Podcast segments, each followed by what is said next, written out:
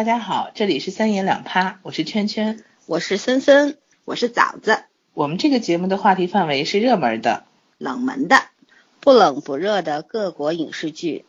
之所以做这个电台，是因为我们是电视儿童，喜欢说话。其实我们就是三个喜欢聊天和八卦的土象星座。我们会针对一些优秀的电影电视剧展开话题，并且会有延展性的内容。至于延展到何种程度，我们的原则是看心情、看效果、看造化。对。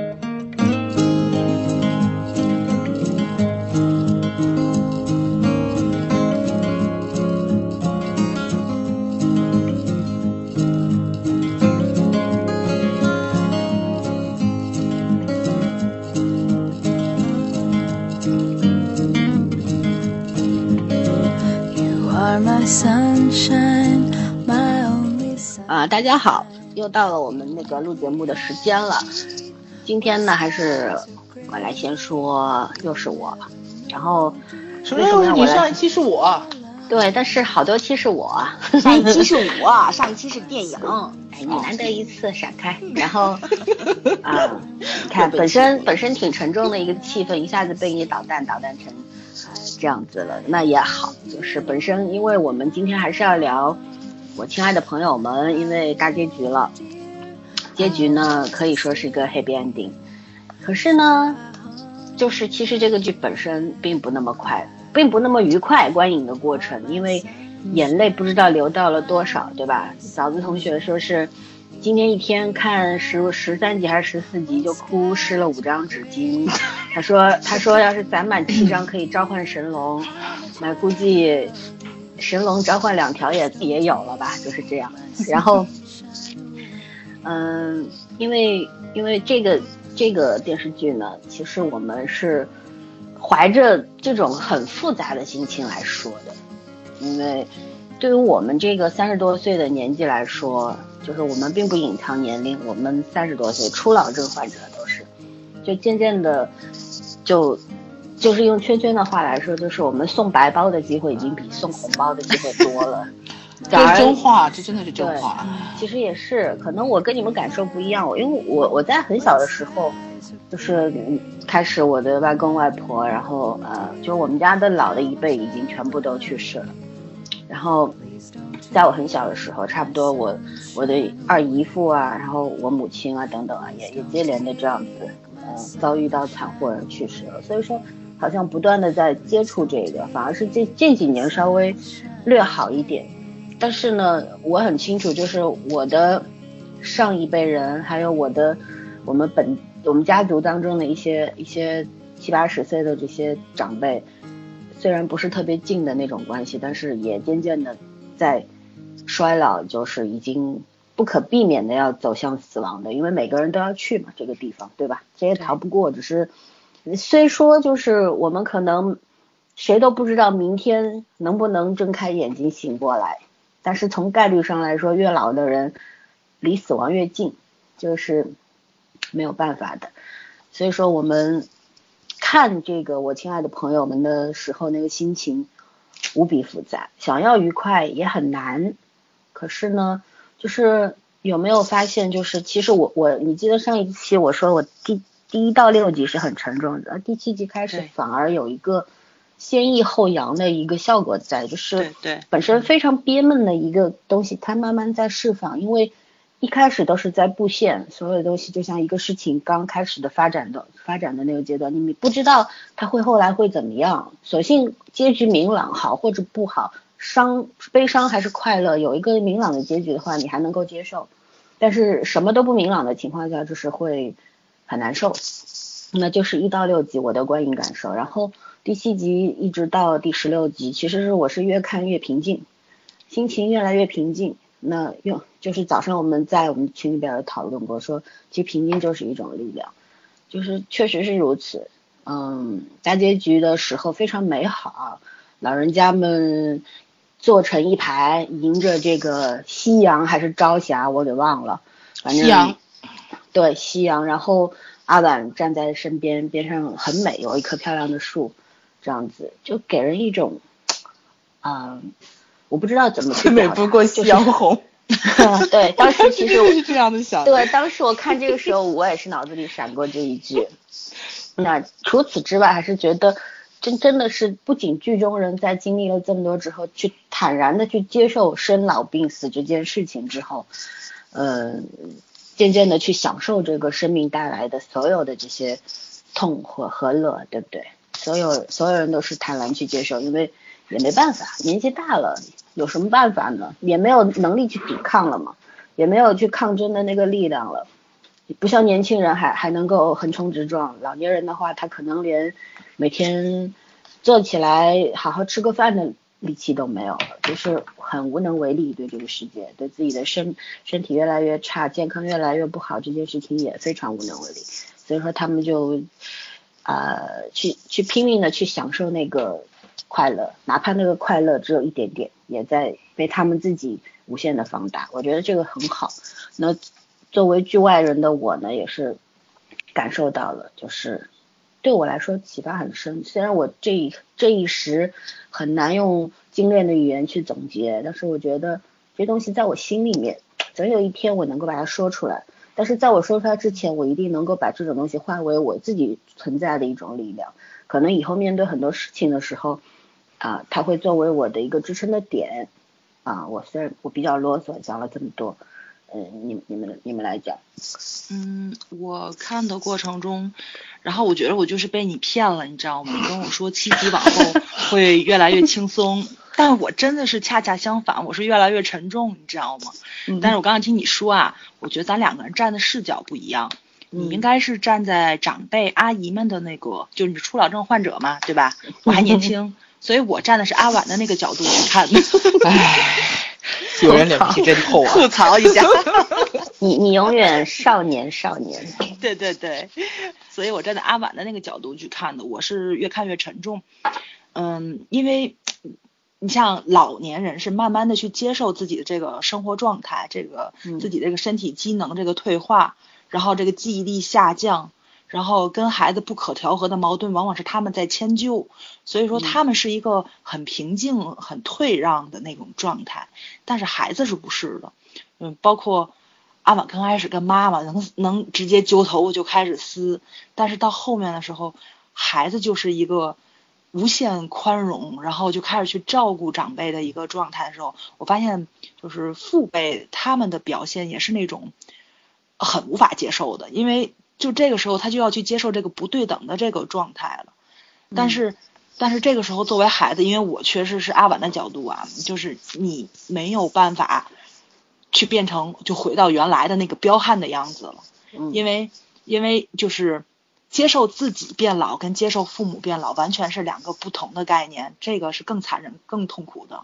对。但是阿婉也是在成长。对，阿婉也在成长，包括你说最后看夕阳的时候，就是老人们坐成一排，阿婉还是一个局外人，他没有办法融进去，因为毕竟有年龄的年龄的差距在里面，所以他还是一个旁观者的视角，他是以一个欣赏者的角度去佩服这些老人，然后就最美不过夕阳红嘛，但是他真的是融不进去，所以说我觉得导演的那个。拍摄角度把他们分离开，确实是无法融合的两个群体。嗯，就像我现在一样。我可能无法体会这个身体机能的衰退带给我的这个痛苦，但是，但是 就是，但是看着父母有时候生病，这个真的是很痛苦的事情。对，呃，其实我想说的是，你为什么不能体会呢？年初的时候。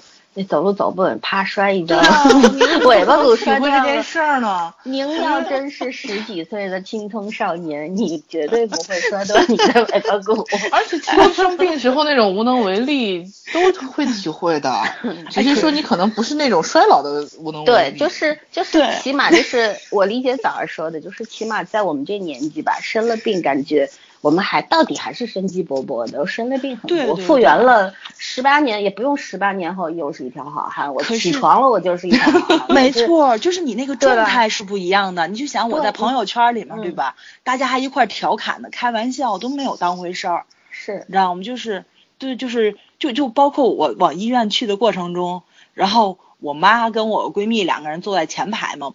然后那个他们俩还聊着天儿，过减速带都没减速，哦，哐叽一下，我在后面就就就就哀嚎开，然后他们俩还乐，就是因为我觉得这要是要是长辈摔了一跤，绝对不敢这样。对，这是就因为觉得我生命力旺盛。这是人的一种自觉，就是对对待年轻人，他我们不仅是自己本身，还有就是旁人对待年轻人和对待年长者态度不一样，因为在在人的概念里面，年轻人他复原的能力就是强，这是强事实。对，老年人他是碰不得的，你就是、嗯你像，比方说我们今天超级劳累，但是我睡足八小时起来又是生龙活虎，没错。可是你换一个老奶奶的话，可能就是我们五十年后的状态的话，就是我可能睡八天起来我还 我还是烟乎乎的，对吧？这个没有办法的，这个嗯这个你怎么去跟这个衰老去对抗？对，嗯圈儿今天没有什么要说的。我在我在听你俩讲，我现在还不知道应该从哪个地方去切，嗯去切内容。那好，我不是那那说这个戏啊，你说，哦，我这个戏，呃，我我应该是一半儿随森森，一半儿随枣子，还有一部天秤座。你这 是随爹娘吗？你这是？没有没有没有，我是选随爹娘。我是这样觉得，就是我跟森森看剧的感觉差不多，就是我好像你们俩前半程其实都还都还挺被触动的，就不管是哪部分，都跟我讲说，反正还蛮有泪点的。但是我好像我印象中我只只有两个地方，大概是确实是，呃泪就是泪目了一下下，后来其他的地方我都还好。嗯，我觉得早刚说说什么，你还没有办法，呃，就是去融合到这个老年人的世界观里面去，就是你还没有办法去体会他们对衰老这件事情的那种感受。对，呃，还年轻啊。其实对我真的觉得你还年轻，因为嗯我觉得你是还在抗拒年老。嗯，我本来就年轻其实哎，还我不是在抗拒呃他。不是，就是你心理上还在排斥变老这件事情，就是说你可能还不把它当成一个你，就是你你可能很快就会感受到的一个过程。对对对，但是我其实我我我比你俩平静，是因为我觉得一直，我觉得我对这个过程是接受的，嗯，就是可能每个人，反正最后就我今天平时跟你俩说的，你不管很多事情，不管接受不接受，最后它都是这样子的，因为人人这个生理过程是没有办法的，没有办法改变的，包括嗯跟上一辈告别，包括迎来新生命，所以我大概觉得这个戏，他讨他把生离死别四个字全部讨论了，但是这四个字讨论的很就是也没有很沉重，呃，很客观，很现实，然后到最后真的很平和。他没有，就包括最后那几个镜头是那个夕阳红的镜头，阿文在旁边看，嗯，我觉得最美不过夕阳红，虽然是开玩笑，但是也是句真话。然后这些老人就是很可能，你想剧是到十六集结束，但人生不会结束的，也可能明天明天，嗯，那下一就身身体就变得不好了，也可能谁突然就不在了。这种事情，因为根据人衰老的时候，你真的是不可预测的。对，所以其实他们就是在跟自己的人生告别。嗯，我印象中特别深的一句话，就当时我看的时候，是一句可朴特别朴素的话。中南阿姨当时去在喜慈阿姨家帮她收拾，就是让她去旅游的东西嘛。当时两个人就在饭桌上，喜慈阿姨做了做了做了很多菜，然后中南阿姨就两个人就在饭桌上边吃边聊天的时候，中南阿姨说了一句，说姐姐，我们现在已经到了吃碗面条都可能就是呃对，突然吃着吃面条就死没有就会死掉的年纪了。然后这句话听着我当时，我我只想知道编剧写是怎么想出来这句话的。因为他对这件事情也是有有了一个比较深刻的体会，才能够去写出来。他未必到这个年龄，但就是我觉得他真的很厉害，这种这种想法，就是我觉得我在有一段我也身体不好，就是整个人基本上属于半失控状态的时候，我也觉得就是如果你不要，我那时候没有想过说老死，这这这太夸张了。但我想，如果你上半辈子都是这样子，就是自己无法控制自己的身体，你要怎么办？就这种感觉。我觉得人可能都会有这种，就是对自己失去控制的时候，这种时候你的那个想法是，呃其实是真的很可以很悲观，然后就是很无奈的想法。也很彷徨。对，因为尤其是最初，就是刚开始有这样的，就是很难接受的的时候，那个过程是非常，呃，就是怎么说呢，让人很心塞的。然后，但是就是慢慢年纪上去以后，呃，我觉得我是过了三开始，我就慢慢的特别的能理解，就是人老。那时候因为我妈，我妈咽炎嘛，挺严重的。呃，年轻时候就咳嗽一下，然后到这几年就是没事就是那种清嗓子，不停的清嗓子，清到我都要疯了，你知道吗？那种，就清到你都觉得你你你你也想去咳嗽什么的。然后他就是跟我说，他说人老了就是那种喝口水就自己会用唾沫把自己呛到，就经常性的啊，不是不是偶尔的。我觉得年轻时候你给我他给我讲这句话，我总觉得他跟我开玩笑，但是我现在我会有时候理解，就是你自己有时候都会，你知道吗？就是那种感觉，喝到水不小心就呛到，就真的是，嗯，对，就真的是人慢慢的，呃，你可能经历啊、心理状态呀，然后见过的东西啊、判断事情的能力，就是你思维上是在成熟的，心理上是在成熟的，但是同时你你的代价就是你的生理在老化，就是人生所有的东西都是平衡的，你内在强大，你可能外在就，对对。就会慢慢的，就怎么说，去去去把这个作为一种学习的代价也好，成长的代价也好，去交还给你生命最初的那个东西。就是，就说到这个的话，我其实有一个挺挺深的感受，就是，嗯，我就这一段时间吧，大概半年的样子，经常会咬到自己的舌头。对对，是产后了吗？是 不不，是是怎么样？你知道，是很无意中的。就以前年，就是前几年，还是从来不可能发生这个事儿。然后呢，我就跟我姑妈说，我姑妈说，哎，那是因为你太累了，说你太疲倦了，自己的这个生活太紧凑过的，所以说人疲劳过度，失去控制才会这样。到后来我就跟他深深，就是大家就探讨了一下这个问题。后来我们就得出了一个结论是什么，并不是说，当然了，就是身体疲倦是其中的一个原因，但是为什么会身体疲倦呢？那就是因为到了就稍微上一点岁数的情况下，人是特别容易疲倦，你的身新陈代谢也好，你的抗疲倦的这个能力也好，都是在下降，所以说很多事情它就会发生，包括有一次我我我以前就是我觉得我一直是那种因为。训练过，所以说一直是这个身体的反应，有时候会比脑子更快，比神经反应更快的。对对，就是经常什么东西掉下来，我可能自己脑子还没反应过来，我手已经接住了。可是就就最近有一次，就是我很喜欢的一个呃那个那种水晶的那种烟灰缸，虽然我不抽烟，但我喜欢这种东西。然后呃不小心从桌子上铲下来的时候，就是我没去接住，砸在自己脚上。我当时虽然很疼，但是我的当时脑子里一个问号，就在想，哎，为什么我没接住它？我的第一反应是这样的，而不是哎呦好疼，不是这样，就是说对自己有一个疑问了开始，所以说这也是在慢慢接受。那一开始的时候，当当想到说哦，原来是我开始慢慢变迟钝了，我的身体没有那么好的控制力的时候，我其实也是很彷徨的，所以是非常能够体会像喜慈阿姨啊什么的，她得了这个老年痴呆啊什么，她不能接受这个事实。其实我们还没到那个阶段，只是不能接住接住一个烟灰缸 砸痛自己的脚，已经有点想不通了。但那个是最初的感受，但是后来慢慢自己去想通了，给了自己一点时间，比如一个星期、两个星期，觉得哦，好像就是这么回事儿吧。有什么办法呢？总有一天会这样，总有一天不是砸到自己的脚，对不对？也也总有一天一个锅掉下来，把一条腿烫伤也不一定，就是这样。就是所以说很多事情都会发生的。你想不到，但是它也会发生。然后总有一天，我们可能会老态龙钟的走路，也是很踉跄的。那怎么办？那那就去接受吧。所以说，当你学会接受的时候，可能内心就平静下来了。所以说，很能够理解他们到最后啊，那些这些姐姐、阿姨啊、叔叔们，他们能够从容，就比曾经更从容。他们这一辈子已经是从。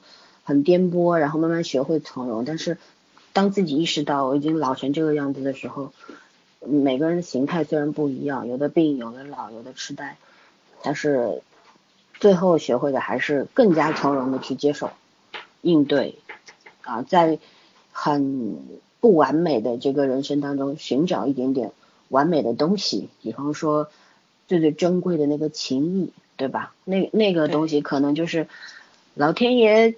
给我们的这个人，在我们这些人类，这个人生都是不完美，没有一个人是说我我的一百分，其实很多人大概都顶多能够到六十分吧，都是一个一个圆上面不停的一个个窟窿在那边出现，有可能一个圆都不是不完整的，可是总有老天会赏我们一些东西，那比如说爱情啊、友情啊，然后说这个剧，我觉得最让我感动的就是他这个主题多么好，我亲爱的朋友们，然后所有的真的是这个友情贯贯穿始终了。你觉得？我觉得他们彼此之间做的那些事，互相给的那些安慰和支持，好让人羡慕，因为就是这个东西好像特别难得到，有没有觉得？因为亲人之间有时候是子女和父母之间是有那个责任在，可是朋友之间，你要说责任的话，说的太大了。朋友之间更多的，我不知道该怎么说，就是碰到事的时候甩手不理你的朋友也很多。也很多，对对，朋友就是和友情和爱情一样，就是一张薄饼，很容易就碎掉了，嗯渣渣都就剩一地的渣，对不对？嗯可是就说他们能够这样子坚持这么多年，这个是能够让彼此平静的最大的力量吧？我觉得，如果没有这份友情在的话，可能到最后他们也达不到这样的一个程度。对。嗯我就觉着这部片子它既像传统的韩剧，又不像传统的韩剧，因为传统的韩剧经常演绎的就是，嗯、不完美的两个人，然后相然后相遇了，然后他们相爱了，然后他们两个人抱在一起就特别完美了。但是是这部片子展现给我们就是生活比较真实的那一面，就是夫妻生活其实嗯。相对来说也是那种不圆满的，但是这些不圆满都被朋友去填满了。嗯。嗯，虽然朋友填满了，但是他又很像韩剧的地方，就是我觉着他只把很美好的那一面展现出来了，比如说朋友之间的互相这种安慰、互相包容、互相帮助，然后呢就方便各个子女，其实呢还能够去兼顾他们生活中的一些事情。孩子们没有焦头烂额，其实真实的生活中未必是这个样子。是嗯，对，因为怎么说，我这片子我看的特别感触在就是我姥爷就是肝癌去世，我奶奶就是痴呆，然后就是也许就是这部片子展现在就是喜子阿姨她只是前半阶段，当她很多事情都不记得的时候。就是家里一个人看着她是不可能的，我妈就是后来就完全不工作了，就我爸一个人上班，我妈不工作了，就我妈跟我爷爷两个人在家看我奶奶，有时都看不住她。然后尤其是你不敢放她出门的时候，她的可能行动力，然后呢相对来说就会退化，他身体机能就会退化，然后慢慢的这个人他就越运动越少，越运动越少。然后你这个肢体运动少了，你再吃药，其实他的那个智力退化也是很快的。所以到后期的时候，我奶奶完全就是在床上度过的，然后二十多年，然后其中有二十年的时间就是在床上这么度过的，我觉得是挺可怕的一件事情。所以这为什么就是说，我说我非常抗拒变老，就是刚才圈圈说的，我确实很抗拒变老。我知道癌症治疗的时候是什么样子的，然后这个家人承受的压力是什么样子的，我也知道，如果说有一个老人痴呆了，他最终会变成什么样子，然后家里人又会是一个什么样子，真的是这个人生完全都会被打乱掉。是，就是你曾经见过，所以说对，感触我会更觉得很深可怕。是对，我会觉得其实这很可怕。剧里面其实还是呈现了一种非常理想化的一个状态，就是这种这种友情之所以让人羡慕，也是因为呃它非常理想化。我相嗯信这些东西是存在的，可是它非常的稀少，很稀有的，对吧？然后包嗯括子女之间，你看他们的第二代也是好像就像兄弟姐妹一样，虽然没有那么近，但是也是能够在一块儿坐在一块儿打闹嬉戏的这种关系，说明也蛮好的。对对，那所以说，但现实生生活远远要比这个电视剧当中残酷的多啊，没错。对吧？就像早儿刚才说的，呃，你说的时候，我想起奇葩说有一期讨论那个，啊、那个安乐安乐死对，嗯就是李玲当时说，就是说那个孝顺那个李他玲，奶奶还是他爷爷，对，了。说他奶奶是嗯这个，然后他有一句话我到现在记忆很深，就是说世上曾经有很多的绝症，现在都可以治愈了，但是有一种绝症是永远治不好的，它就是绝症，那就是老年痴呆。对然后我我听到这句话的时候，是一直到现在好几个月过去了，还是印象非常深刻。我们家虽然还没有，目前还没有，呃，老年痴呆这样的患者，但是就是怎么说呢？就像如果你曾经见过死亡，然后你体验过那个死亡带来的后遗症，当你的家庭当中失去过一个亲人、至亲的人的时候，可能死去的人他一瞬间非常痛苦，但是说实话，就是人死一了百了。但是活着的人更痛苦，这个是活着的人要承受的东西。那些你不要说什么思念，其实那种伤痛可能一辈子吧。有时候就像圈上一期说的，可能你当时那种痛和现在痛不一样，但是那种痛永远存在。所以说我我我前一阵儿就是有有一个朋友，他总是对我说他生活有多么的不如意，他才二十几岁，然后。嗯，各种各样的不痛快，觉得所有人对他都不好，然后觉得父母其实父母非常爱他，但是他觉得父母老是管着他，然后我就跟他说，我说我说我其实觉得你挺作的，他当时很生气，说你为什么这么说我呀？他说你你这话说的太重了，我说怎么不是呢？我说你知道吗？虽然你们家也小康吧，就是从平普通的温饱家庭。啊，慢慢的变成小康家庭，他他的意思就是父母也没有什么钱，然后也没有在事业上或者什么给过他很多的帮助这一类，都成为他抱怨的一个一个借口。其实我觉得挺不可理喻的。然后我跟他说，你再没有钱怎么样？但是你要想到，你活到二十多岁，顺风顺水吧，父母没让你挨过饿，对，没有离开过你吧。对吧？你二十多岁，你父母非常健康，没有人没有人在生病，你爷爷奶奶还都在，外公外婆还都健在。但是我知道你，我说你知道吗？就是可能从现在开始，你你要承受到的东西是你前二十年都没有想到过的，因为你真正至亲的人可能会会离你远去，那个才是你真正承受不了的。所以你不要抱怨。所以在对他说那些话的时候，我我对自己也有个很残忍的想法，就是。可能我年少的时候去经历过最痛苦的那些事，对人来说，对一个人来说，就是呃少年丧母，可能是非常痛苦的，很痛苦的一件事，你可能一辈子都忘不掉。但是从另外一个意义上来说，你早点经历，可能比晚点经历略好一点，对整个人生的长度来说，因为你先学习了，以后可能会更加的坦然一点。但是如果一直是很顺利的那些孩子，往往是很难承受压力的那些人。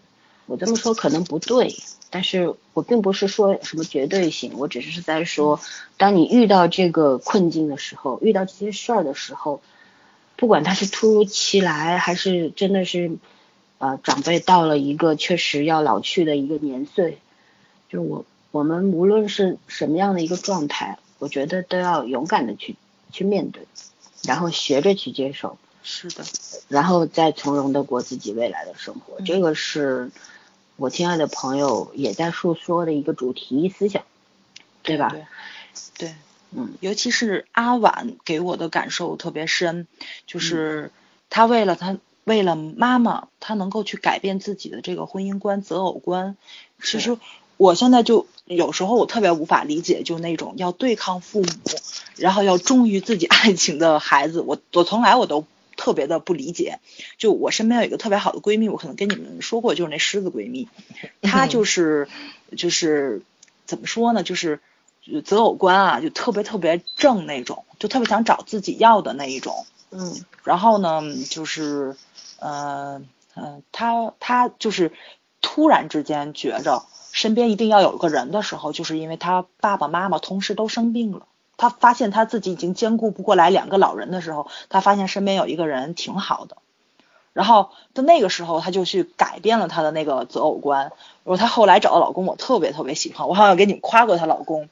然后我就记得她给我讲过一个她老公那故事，就是那个什么，就是她老公开车嘛，带着她爸爸妈妈出门，然后她爸爸就是那种咱们那种封建家长的那种，特别搞笑。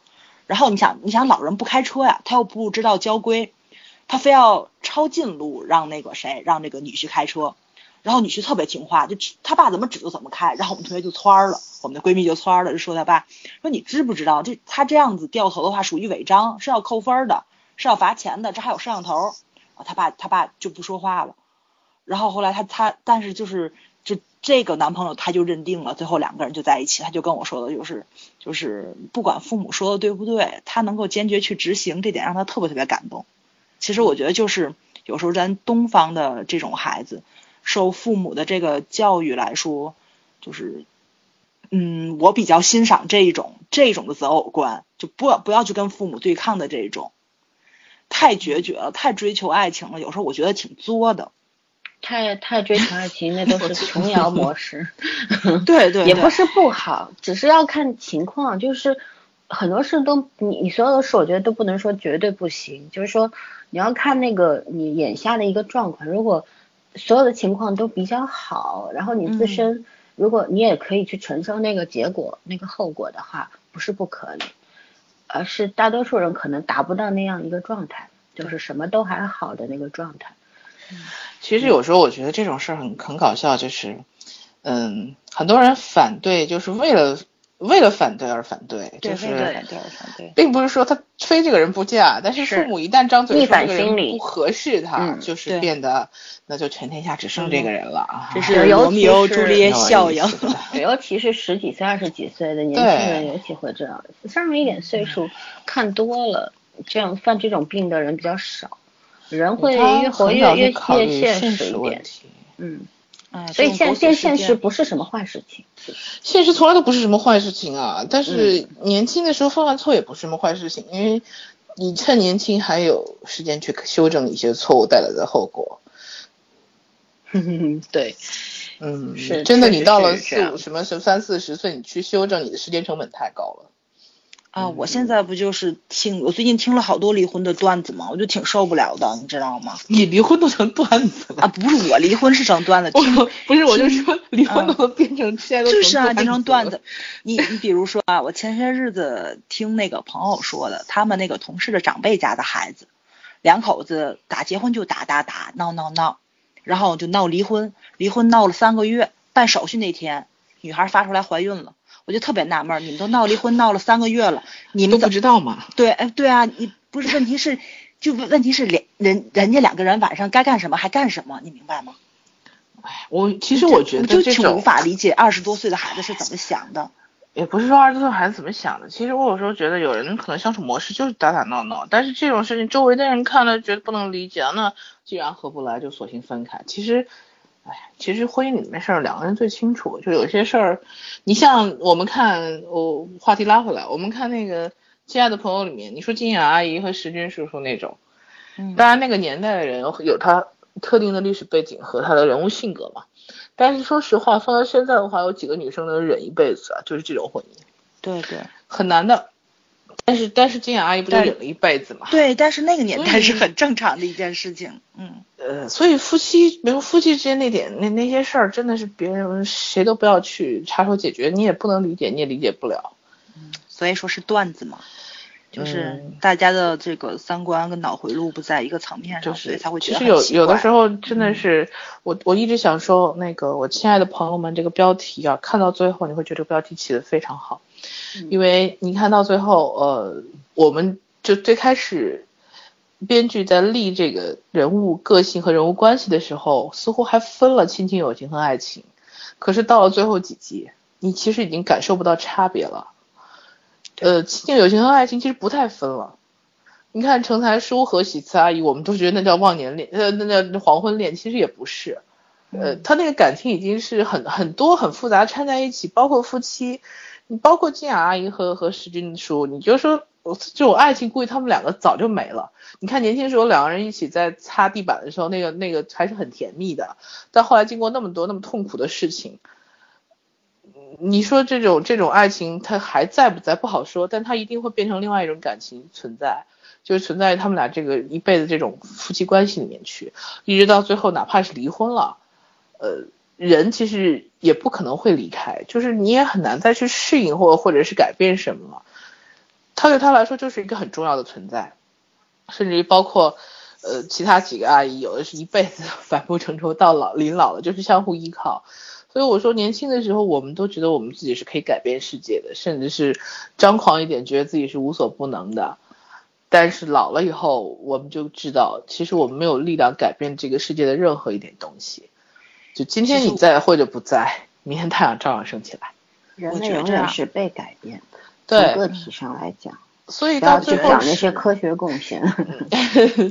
所以其实到最后，我们就是呃，人老了之后，就每一个人都要学着跟这个世界去讲和，要不然痛苦的只有你自己。就你你怎么样去接受这个世界带给你的这些东西？对对，就是有一句话说的非常好，就是我们长成长的一个很大的收获，就学会与这个世界握手言和。对，慢慢的这也是过了到了一定岁数之后啊一个收获，所以我一点一点都不觉得，有时候年轻人说。说三十多岁的人已经是哦哟这么这么老了老女人或者怎么样，我还亲 耳听到过。他们还不懂什么叫老啊？一个二十几岁的人说三十多岁的人是老女人。哎，你没听过那个段子吗？一个什么零零后说九零后是老女人，九零后的老女人。九零你要找那九八年，你要找那个什么九八年生那老女人吗？嗯，对，很有趣啊。然后当时我就问他，对啊，我年轻过，你老过吗？如果你到我这个岁数的时候，你还能说这句话的话，我恭喜你。我我上大学的时候，我应该听过白岩松有有有一次演讲叫《渴望年老》，其实。我现在一点都不渴望，因为我知道无论我渴不渴望，我都在年老。对对对，走在年老的路上。对啊，但是他那会儿讲的人还是挺激情澎湃，你觉得嗯，年老是件很好的事情。对对。但是真的不是，等你真的老的时候，你才发现其实没有什么事儿是好的或者是不好的。你们它都是正常要发生的。就是咱们现在在探讨这个，哦，亲爱的朋友们，就是证明咱们老了，因为咱们在认同这部片子的一些观点。就包括你记不记得咱们下一期是要做青春片的，然后我重温了那个蓝色大门，我当年看的时候超级有感觉，我好像跟你们说了，这部片一定要重温，挺好的。我这次再看的时候，我就就一个感觉，哎呦，真是从头到尾就没有一件事是让我觉得他们办对的。你也太你也太极端了啊！从一个路到另外一个路上，你知道，就是现在很很大一个程度上，尤其是看国产。这个青春片，你都觉得从头到脚都矫情，但是年轻人不会，你知道吗？不不不，对，是这样，就是说，嗯，对，你觉得这事儿是会是是年轻人办的，但是你就觉得这事儿办的太走心，太不正常了，是。而且你你会觉得很好笑的，就是可能年你年轻的时候也 这么干，我就是这样觉得。你别笑别人五十步笑一百步，你以为年轻的时候没有比他更蠢？所以，所以我们并不是在笑，我们只是在检讨，但是又会觉得这些事好无聊。就是年轻人看稍微老一点的人会觉得，嗯，你们好没劲。但是我们有时候看他们，就觉得你们好无聊，因为你们经历的我们早就知道了。对不对？你还在穿开裆裤的时候，姐姐什么都干过了，就这种。还把当年那点事拿出来跟我们扯，觉得自己特伟大是吧？对，所以但是嗯，所以你看这些叔叔阿姨们一直在跟阿婉说：“快戒烟吧，快戒烟吧。”他们年轻时肯定也是抽的，但是就是经历过一个阶段之后，你觉得那个真是没有必要了，没什么意义。对他来说，这个就像就像我爸，我我爸原先。我爸是三十岁以前，我爷爷都不让他抽烟。我二爷爷就是我爸，有一年送他送我二爷爷上火车，然后我在站台上抽一根烟，被我二爷爷骂了一顿，就说你还没有就是三十而立，你还没有成家立业，你还没有做出自己的事业，你凭什么抽烟？我爸是一个孝子，听这话以后他就不抽烟，这一辈子他都没有什么烟瘾，但是呢还是会抽，就是两三天一包那种那种状态吧。现在的话，他可能一周都抽不了一包烟，有时候半个月也抽不了一包烟。为什么呢？你他你知道，他并不是说我为了健康，他跟我说的话是我抽不动。你知道那种听起来非常的心酸，就是他说我抽不动，他才六十多岁，就是已经没有兴致。嗯，是，就是他会觉得，好像这事情抽烟这件事情也没有什么必要，然后本身可能会。抽烟它有一些功能，比如就是排遣寂寞啊，然后烦恼的时候可以抽一个舒舒缓舒缓一下情绪啊等等。男人嘛，就是烟递来递去也是一种联联络情感的一种方式。对对对。但是他现在觉得这些都多余。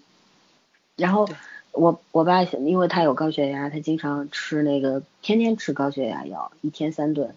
然后有时候我就说，我说我说老爸，你这高血压非常高嘛？他说那也不是，也没有特别高。他说我预防一下。我说为什么？对，他说我要是倒下了，你们怎么办呀？你们太可怜了，太苦了，对吧？我我要健康着，你们就省力的，能够多省，好好的多活几，就是多开开心心的活几年，就这意思。就是说他一直是在为子女做考虑，就是他保重身体的一个很大的原因是我不要给你们添乱。嗯，对，不要增加你们的负担。是，而且呢，自己也不要那么难受，毕竟生病啊，然后生病那个痊愈的那个那个时间非常长，也是一个甚至痊愈不了，这个是很痛苦的事儿。是，所以说，嗯，由此的话，就是我想到那个阿婉当时，你们还记得十几集里边，她带妈妈出去郊游，嗯，然后在那个小木屋里边，她让她妈唱歌，然后她对着抽自己镜子狠狠耳光抽自己嗯耳光，然后他后来还跟那个敏浩打个电话说，对。说我们没有资格哭，所有的孩子都没有资格哭。然后还有一句话就是他妈当时睡着了，然后他蹲在地上，嗯，看着妈妈，对，看着妈妈，然后后来还说了一句，就有一有又是一个话外音，说的是父母有一直觉得就是说他是他们是先爱我们的，确实是父母先爱我们的，就是他们永远觉得那个爱应该是自上而下的，就是好像父母觉得我爱我们爱子女为子母考子女考虑是理所应当的，地义的。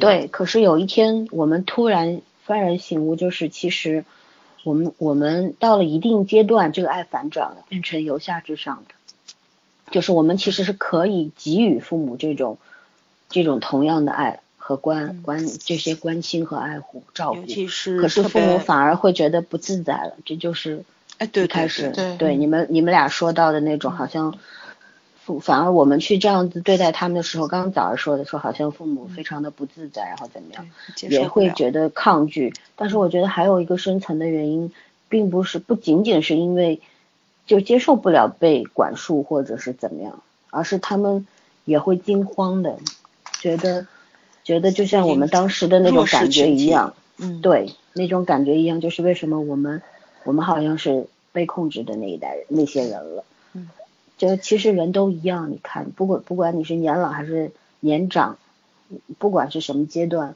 你害怕的东西其实始终都是一样的，害怕别人把你当弱者，当当宠物那么照顾，但是又非常想要得到这个宠爱，非常矛盾。人被需要的这种情感。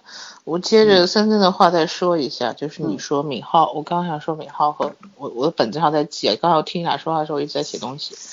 嗯，敏浩和阿文那个通话，其实让我觉得，就是编剧设置的一方面，一方面是一个一个怎么说，它结构的需要吧，另外一嗯方面确实是一种情感上的一种共鸣，就是因为，嗯，他俩基本上是同时得到得到，就是说。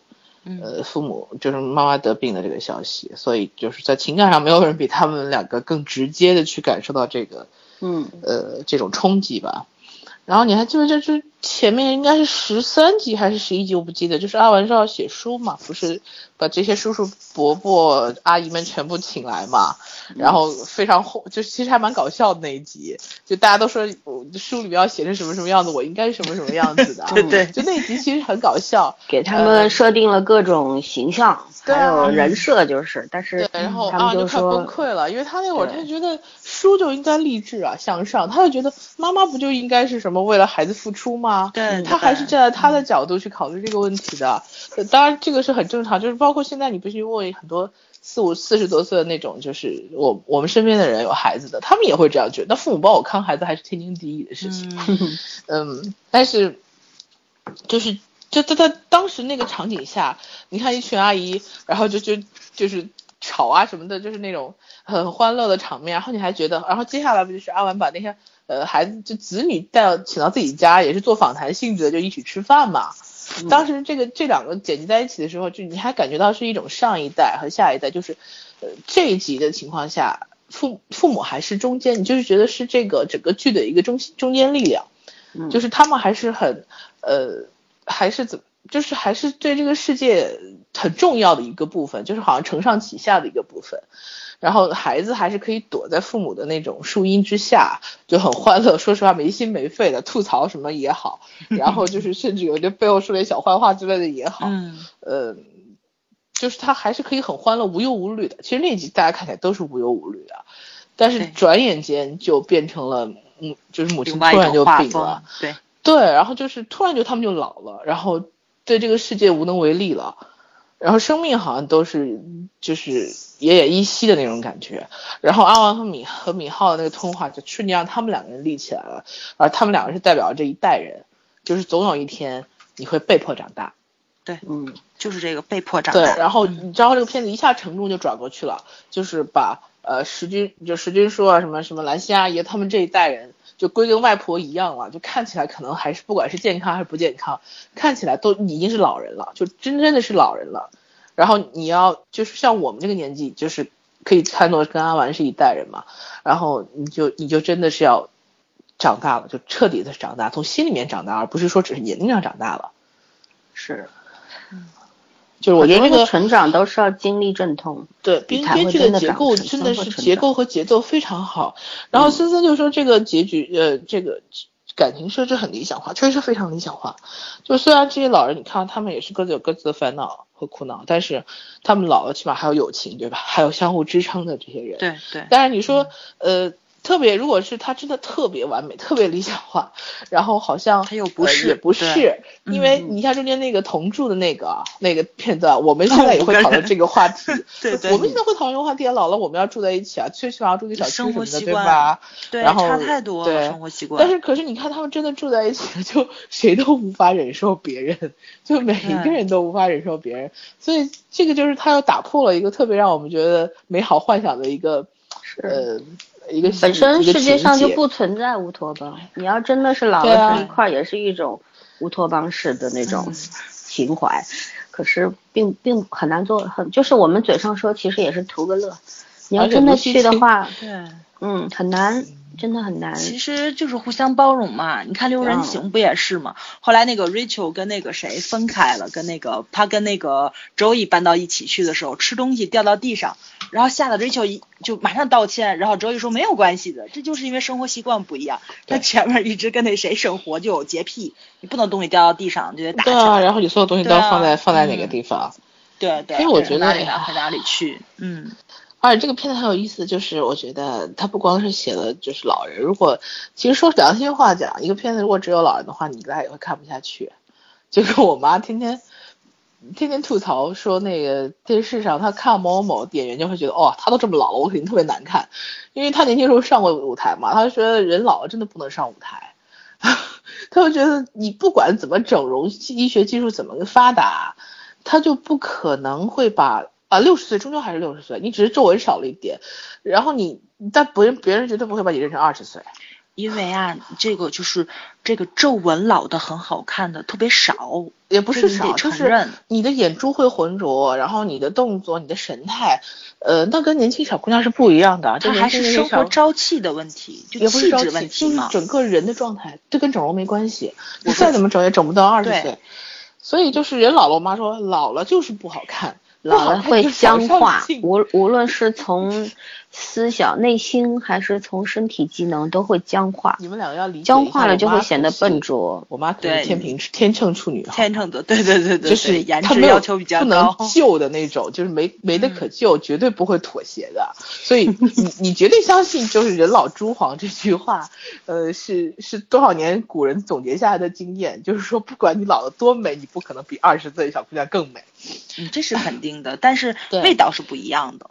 呃，那是我们女老了不能称为美，老了只能说啊，气质变好了，对对温婉呐、呢什么的呀，对不对？人很聪明，各个阶段都能发表呃发明这些美好的词语来形对容，，但是你想想，骗嗯自己。因为真的这个时间沉淀下来的是不一样的。你看，就是这，我就觉得他这个嗯人设特别好在，每一个老人都有每一个人老人的精彩，就包括石君书，他这么老顽固，然后的一个人，你都不讨厌他。我确实是不讨厌他，因为你看到后面的话，嗯，早上你妈喜欢看老人多的戏吗？我的妈当然不喜欢看了，我们还想看帅哥。我们能看是因为我们还不够老，是是因为我们还不够老。我们老的话，我们不会喜欢看这种全是老人的片子，所以我就说这个编剧他其实呃这个这个整个制作，他要是也很聪明特伊斯特伍德来演，我肯定看的。你现在是三十多岁，你讲这话，等到你六十多岁的时候，你还可以给我讲这话，我才算佩服你。就就100多岁老头的说说一个最最简单的道理好了。我们年轻的时候，就是十几二十岁的时候，就是特别喜欢穿素的衣服，不 素，你要穿素，对不对？嗯你也不愿意化妆，为什么？你天生丽质啊，素面朝天，你也是好看的。但是老一点，你就会想，哦，我穿花一点吧，嗯，穿的艳一点吧。为什么呀？因为我们自己变素了，都。你要是不化个妆什么的，没没有精神。嗯对不对就真的是从里至外的你你在僵化，然后再衰退各种各样的东西。所以说，其实就像我们上一期的时候我就说，我说其实我能够接受我自己变老的那个过程，给我一点时间就可以。但是我不能接受的，我看这个片让我最难受的是，我要去接受我的长辈。呃，在更加变老的那个状态，就是我要去接受，有一天我要跟他们必须要分开那个要告别我也是，我不能，我我现在不能哦想象那个场景。是我不是不能接受，我是不能想象。虽然那一天能不能想象，它终究要来，但是我还是不愿意去想。就是就是我道理我们都懂，可是咱你换个话题好不好？让我说 完。我其实刚才你要换话题。但是还是让我说完。我觉得你们说你回避也没有意义。就是说，你要是要去很多事情就就是要没有办法，你就逃避不掉嘛，对吧？然后对，嗯，去学习也不是什么坏事情，因为总有机会去学习。对，对彼此都好。我我不希望被迫长大。我觉得很多事情，任何事情有一点准备，有一点心理建设会更好一点。包括你说，你说无论是年长者也好，年轻的人也好，你同辈也好，就是早儿也说了，同学聚会的时候都听说同同学都已经去世的在都有了，，嗯，是不是？就是这个天灾人祸你也是避免不了。你说一个洪水一发，天天上下点暴雨就死了那么多人，这很多事情我们应该应该一直在学习这件事情，而不是说我到了一定岁数我才开始去学，要有这个意识。嗯，去学习告别不是坏事情，这这个也是一种人文关怀啊、嗯好吧，换话题。我插个话题啊，我刚才你，嗯我刚刚为什么我说我说这个剧组还是挺有心机的，在这么一群老人里面找到赵仁成，你知道吗？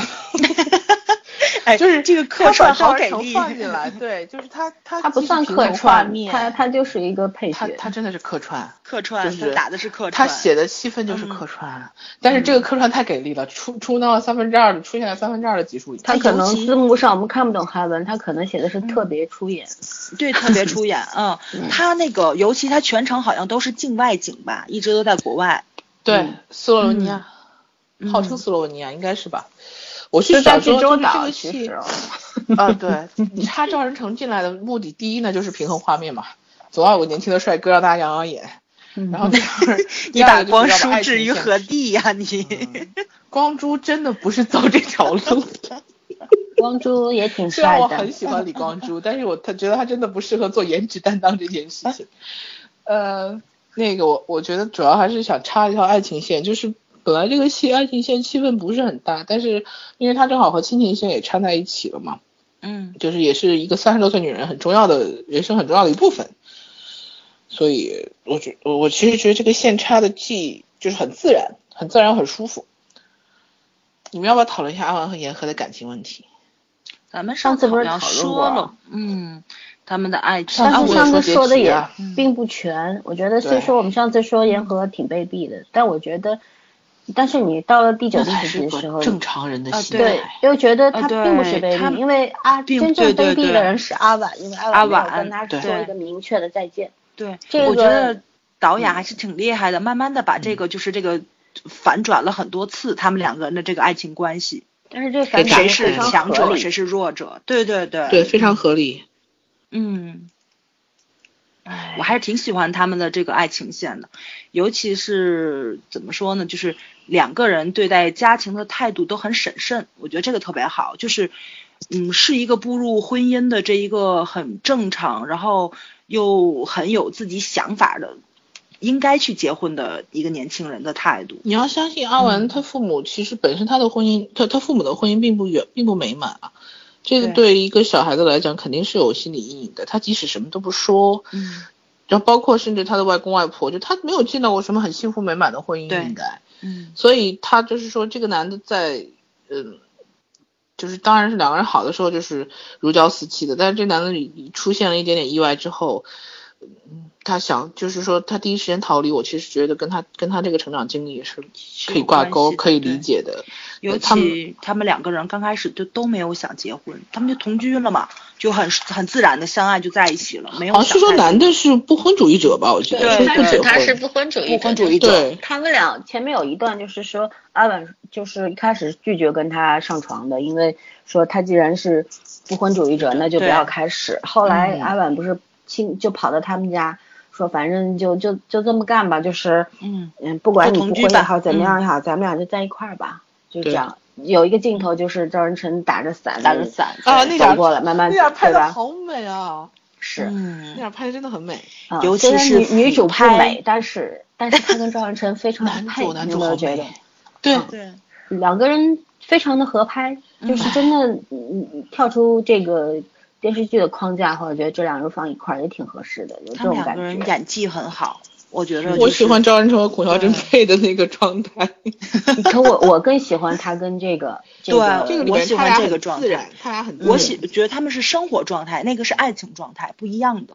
你就能看到他们两个人这个交往，就是应该是进入婚姻的一个状态了。是当他们嗯不管是决定同居也好，还是其实女孩子接受同居，然后男孩过了一阵说说我们还是结婚吧，我觉得这个就是各进特别一步开心的，看上去是各退一步，实际上是嗯各进一步，就是就达到了一个非常平衡的一个状态，就是呃你感性也好，理性也好，非常平衡的那个对，爱顺其情，自然。嗯，爱情和婚姻到了一个最好的一个理想的点，然后突然突如其来的惨剧，但是后面后面我觉得，呃，阿婉包括他跑去斯洛文尼亚，后来呃这样子，就是我觉得他姐姐说的那个，就是跟赵仁成说说你也别太太当真，他只是因为想你了，突然来一下，然后赵安成当时那个也他其实也是逼阿婉的，就是你要么就走，你不要给我希望。拖着何必呢？嗯，对，也没必要，但是确实是这样啊。你既然你给不了我结果的话，你还不如什么都别干，对不对？嗯，其实放过对方就是放过自己嘛。你既然如果真的没有没有将来的话，长痛不如短痛嘛，嗯对吧？何必呢？没有将来，因为毕竟这个时候这两个人是不对等的，起码在身体在健康方面不对等吧，对不对？原先是对等的，对直视的不对等，然后会造成很多将来更可怕的一些问对，题。心理上会有倾斜的。但是呢，最好的一件事情是他们有三年的时间在倾斜，然后他们有没有断了联系，然后两个人经常还是每天都会这样莫名其妙的嗯视频啊，视什么样对，也没有离开都对，不捅破那层纸，也不把最后的遮羞布扯掉。两个人都就是回避那个话题。对，就是嗯不愿意去正视那一切，反而这三年就是这样磨磨蹭蹭的过去之后，哎，这结果倒变得变得合理了，就是到了一个他们存心回避，但是又非常合理的一个阶段。对，说一句特别很有趣的话，嗯真的对是呃，说句特别俗的话，就是时间是治愈一切的良药。是很很多我就事情，是觉着韩剧真的是进化到，他现在已经不探讨爱情了，探讨婚姻。其实你看嗯咱最近看的这几部剧，它落脚点最后都是落到婚姻上的。嗯，婚姻是社会关系吧，爱情不算社会关系吧。嗯，爱情是感爱情算人，的情绪的一个阶段而已，我觉得。你要不要探讨那些你跟我说的话题？就是你觉得所有的爱情都是起于寂寞，啊，对我我今天其实不是所有的爱情，就是很多大部分的对寂寞，对对始于寂寞。当然也有一见钟情那种什么荷尔蒙就分泌啊，我我我承认有这种，但是不一定是每一个人都会有。其实年轻人啊都年轻是嘛想找时候都个下饭的，对吧？你找一个秀色可餐的，找一个十下几岁的时候一定不是嗯不是起于寂寞，十几岁的时候是起于荷尔蒙。十几岁的时候嗯更，一个是荷尔蒙，就是说像像动物那种年轻的冲动嘛，然后另外一方面也是 也是真的，年轻时候很多时候你就觉得找找找男朋友就找帅的嘛，年轻时候你找什么内涵呢？你给我讲，都是找帅的，就跟就跟我是今天穿了件新衣服，我不会啊，买了个有些女孩子包要找大叔、啊。对对对，那是安全感，圈这是安圈也是全感。圈圈说的那个，不就是很有名的一句话吗？我就是我十七岁的时候喜欢你，只是因为你在阳光很好的那天穿了一件漂亮的白衬衣，对对吧？对对对，嗯，就年轻时候那种喜欢特别简单，他甚至到不了爱的阶段就中断了，对，其实对吧？年轻时候真的年轻时候爱的话很吓人。对对你认为那是爱，但是那不一定是爱。年轻时候更更多是占有欲，那种为了对方死去，后来那，其实就哎真的是占有欲居多。这就是我想说的，就是很多时候我们是误会爱情了，你知道吗？就是其实你现在到了这岁数，你能定义爱情吗？你也定义不了定义不了，你也不知道爱情很。复杂，对。我现在我现在是这样子，我现在能接受更多形式的爱情。对就年轻时候觉得形式很单一，现在觉得其实很多种感情都都跟爱情有关，也可能不纯嗯粹，但是你不能说它不是爱情。对，有时候就像就像那个，就像那个吴海英里边说怜悯是不是一种爱？我觉得怜悯疼惜爱的一部是都是的分吧，嗯，对对吧就是？然后那个这个他剧里边，嗯对这个剧里边这种互相牵扯、撕扯，然后互相折磨，它也是爱。对，包括那个石军叔叔和金雅阿姨那种，呃，相依相伴，就就是曾经你说，就是我想起来前两天看那个新剧，那个呃朴信惠的那个新剧，那个医生，然后里哦边女二的爸爸当时跟女二说说你要找什么你爱的人呢？你找一个条件好的人就好了，为什么呢？因为爱情很快就会消失的，谁都逃不过去。虽然这句话很尖，但这就是事实啊。事实对。对，呃他们最后就是连友情都转变成亲情了，因为你看他们互相伤害也不会离开，我觉得就是你有血缘关系就是断不了的嘛，但是他们没有血缘也断不了，其实就转化成为亲情了，有可能这个感情，我觉得不算亲情，它是第就很复四种感情。杂，对对对，它很复杂。第它是第四类感情，就是它高于亲情和友情，也可能嗯是高于亲情加友情，就这太复杂了，也很难去拆解。这尤其是我特别嗯喜欢喜子阿姨给那个金雅阿姨打电话，然后说我就无无法忍受这一间小小的屋子跟监狱一样了，然后那个你金雅阿姨带我走去偷了钥匙，对对对，然后开车去接她，然后 石金树在后面喊等等我一起去，然后没有理他，开车就走了，对，金雅阿姨这这个嗯这一个片段，我觉得编剧编写的特别好，是因为什么？因为第一嗯。次喜慈阿姨找他的时候，他也因为自己那么难，在一个最困难，孩子也没有了，两个人真真两个女人真是同命运啊！我觉得就是一个是孩子没有了，一个是孩子流产掉，其实都是这孩子两个关系很好的姐妹在嗯同一时间遭受了同样的折磨。对，但是当时谁一个是没有办法，就是互相不想给对方增加压力，也呃应该说不是互相，而是金雅姨不想给喜喜慈阿姨增加压力，只是说我现在也很难受，你你你自己孩子病了也没有什么大不了，但喜慈阿姨正因为这个孩子就没有了。其实你说喜慈阿姨确实跟圈圈也谈过这个问题，说其实她也没有什么从道理上来讲也没有什么理由去责怪别人。但是正因为他们是最好的朋友，而且如果他不去说金雅的话，他还能说谁？只不过说给自己这么多年的一个心头上的这一个压力有了一个宣泄的出口。而金雅阿姨正因为是能够理解他的人，所以他才敢把这句话说出来，对不对？正像他当年会去找金雅阿姨，他为什么不找兰心阿姨啊？为什么不找姻缘阿姨啊？他为什么只找金雅阿姨啊？是因为金雅懂能够理，解他他也懂金对雅，他们是嗯互相可以撕扯啊、打闹，甚至就是今天我跟你不好了，但是明天我还会原谅你的那种那种关系，跟你想其他人又不一样。你想一想，如果你这个好朋友金雅阿姨当时，呃，喜三阿姨当时喊那个，就是我我只有你了那句话，多少人依靠你撼啊！，对，就是说我我只有你这样不起。我其实觉得，就是作为朋友，就像森森来说，我们作为旁观者这种，他森森家我不是说朋友这个词，如果你要赋予它内涵的话，就太重了嘛。是，但是金雅阿姨当时说出来，其实他们俩也就是朋友，但是这种感情早就不是朋友，就不只是朋友的感情了。可能更像这个，其实就像他们老了之后，为什么会成为这种呃互相依靠的这种关系？就像你看那个喜慈阿姨的那个陈才书，他跟那个敏浩说，说我跟你妈，我喜欢你妈，这个你要再说也没办法，我就是喜欢她。可是呢，我们只是好朋友。对，为什么呢？其实你说那个婚姻的形式还重要吗？一句我爱你还重要吗？一点都不重要。关键是我在你身边，你在我身边，我们能够在人生最后的阶段互相在一起。陪伴，对对，陪伴高于一切。对，这个是孩子无法理解的，因为孩子也做不到，对吧？孩子没有办法，他没有到这个阶段，孩子有自己的生活呀，他就想干也干不了啊。对吧？就像敏浩想拖家带口的陪着这喜擦，喜擦也很抗拒。你们为什么不回去过自己的小日子？让我觉得我自己是个废柴。你们要要推着你们这样。嗯啊，老孙啊，我想请教你一个问题。别请教，要收钱的。哎，你能不要这么认财好不好？我想问你啊，就是谈感情伤钱，人人有非常重的心结的话，就是对他老年痴呆症的成因有没有影响呀？当然有啊，有是吧？就是我觉着也是，嗯，积郁成疾嘛，从从我们中国人的说法来说，当然有有影响。呃，就是就是其实为什么会形成老年痴呆呢？我觉得他。不仅是一个病理上的问题，其实更多的是心理上的问题。心理上，一个人的心理自己心里要是过不去的话，他很容易影响身体的。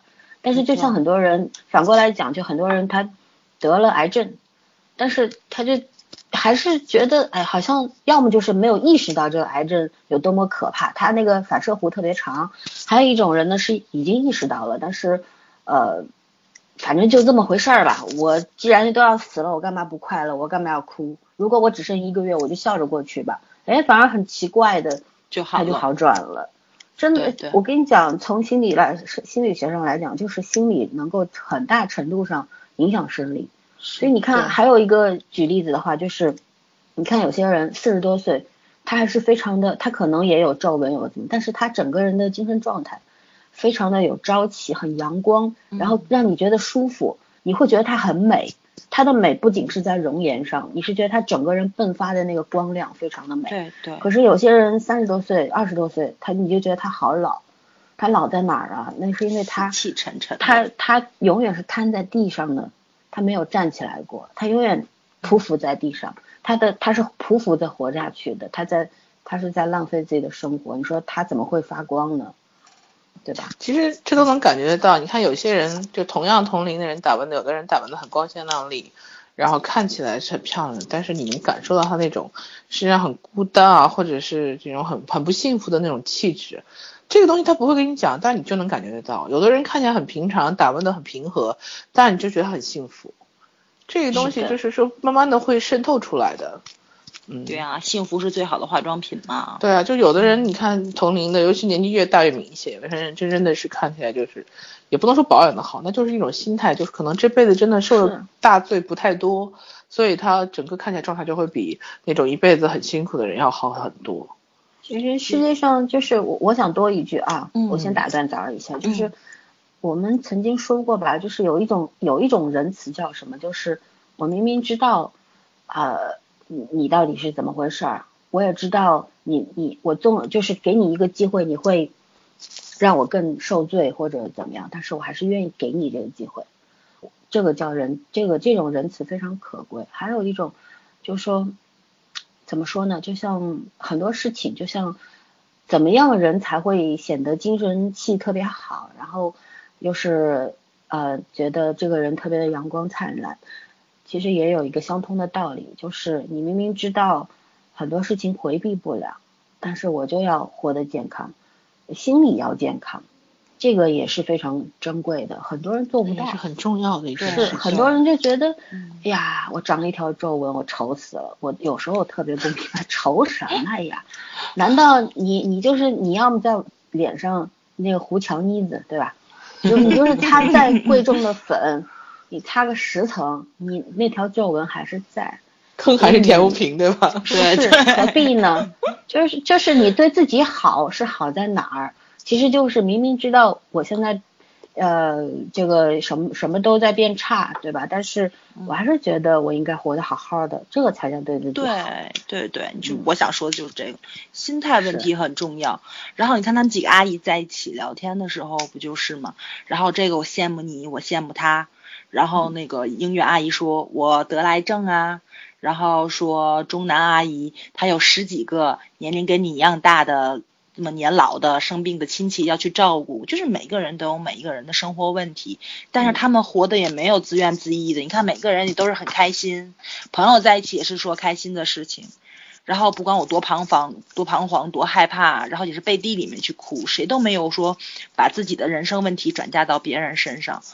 包括喜慈阿姨，她的那个人生最大的心结，她去教堂忏悔啊什么的，她也是在她生病，她已经精神恍惚的情况下，她才要去爆发的她那个怒火，就是其实都是就是就是森森你非常喜欢的那个分寸感，他们分寸感拿捏的特别好，这里面唯一一个没有分寸感的人就是石军书。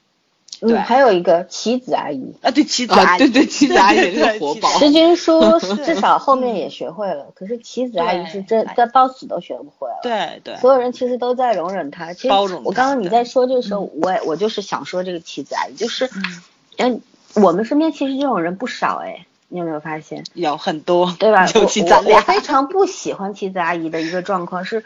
她当时她是在那个跳舞厅里面工作嘛，然后当时喜慈阿姨她是不愿意去进这种场所的，可是还是给了她那个钱，给给钱了之后，这妻子阿姨一开始是很感动，可是你你他你想到他最后说那句话是，对你你给我这么点儿，你跟金雅那么好，你肯定给他给他更多一千万一亿吧，我觉得这个人好无知，然后又很可笑，嗯，就是所有人对他那个关爱，他会想象成同情。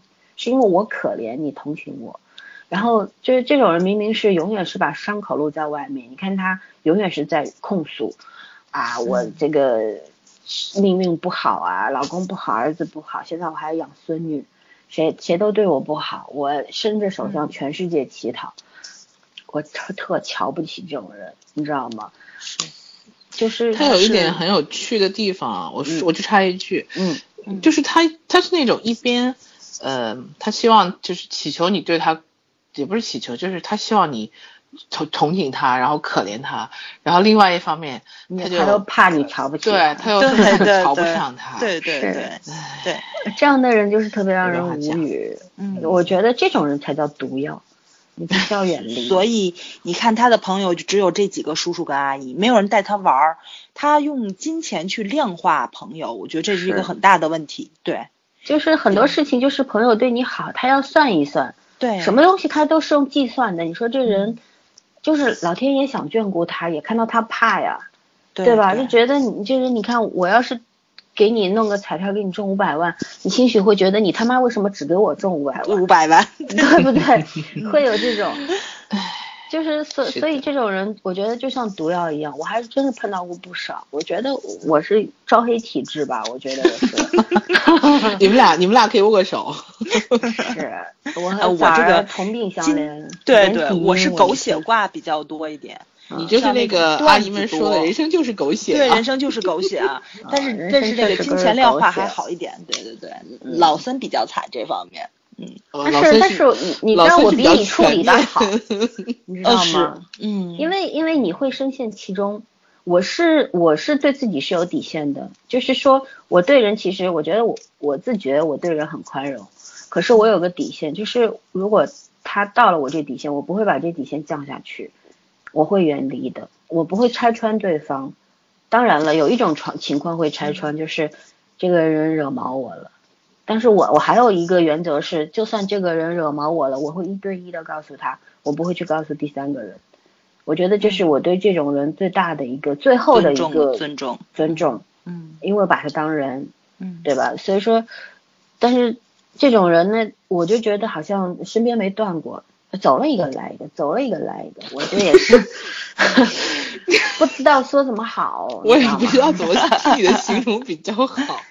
因为我觉得像这种事儿，我我其实真的是比较佩服你俩的，就是我觉得这种事情对我来说，我是我真的是能躲就躲，因为我实在是不知道该怎么解决这种。不是这躲不掉，就是当他出现的时候，不是在我的印象中，因为我觉得这种事情就没有办法解决，我觉。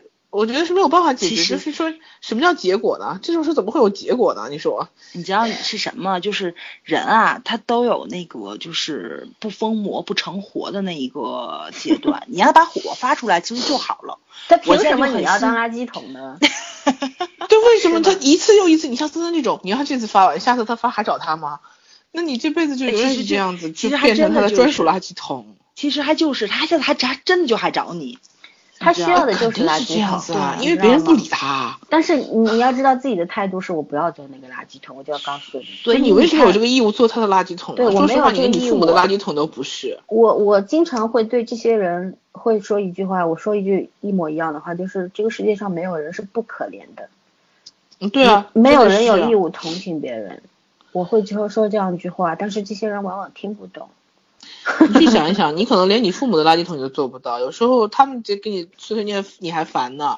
你凭什么跑去跟一个无缘无故人做垃圾桶？说白了就是浪费时间。没有这种义务啊。嗯。说实话，如果真的是，就是假使说对方把我当朋友的话，就像我自己的原则是，如果我把对方当朋友的话，我绝技不会把这些特别负面的东西去塞给他，我会把我的快乐告诉他，跟他分享。对吧？我跟他可以一起吃喝玩乐，但是我绝对不会把这些负面东西塞给他，因为第一，你塞给他，他跟着你一块难过。如果他是你的朋友的话，对。第二，于事无补，能解决什么吗？你还不如就自己扛下来，默默消化吧。我我觉得这个是对自己坦诚的一个态度，哎。其实我觉得是不是前两年那个运数不太好？你看我最近这两年就没又开始了。你下来讲周易吗？哎，真的真的，你就你没发现就是就是前两年，然后你们都跟着我一起受罪嘛？就是狗血的事情是一件接一件，对吧？然后 我我一个都没看。然后对 对，老孙怎么办？对，然后过去了，然后过去了，我这边就好了，包括我呃朋友啊、父母啊、家庭啊、工作全好了，就就就顺当了，就。是啊，人都是分阶段的，就那个阶段，你你的身边的狗屎特别多。然后你现在呢，身边还是有很多狗屎，可是呢，这狗屎当中出现金子了，黄金啊、珍珠啊，就像我和圈圈这种，对吧？哎，这样还真一句正能量的话，真不容易，还真是负的太久了，真是一小时十六分钟三十三秒，都是负的好多，啊，正的比负的少，所以我要继续休息一下吧，要休息。调整五分钟，我们再来，好吧？好呀，好呀，好的，那先这样。Think that only yesterday I was cheerful, bright and gay, looking forward to wouldn't do the role I was about to play. But as if to knock me down, reality came around, and without so much as a mere touch, cut me into little pieces, leaving me to doubt. Talk about God Why did he desert me in my hour of need? I truly am indeed alone again. Naturally, it seems to me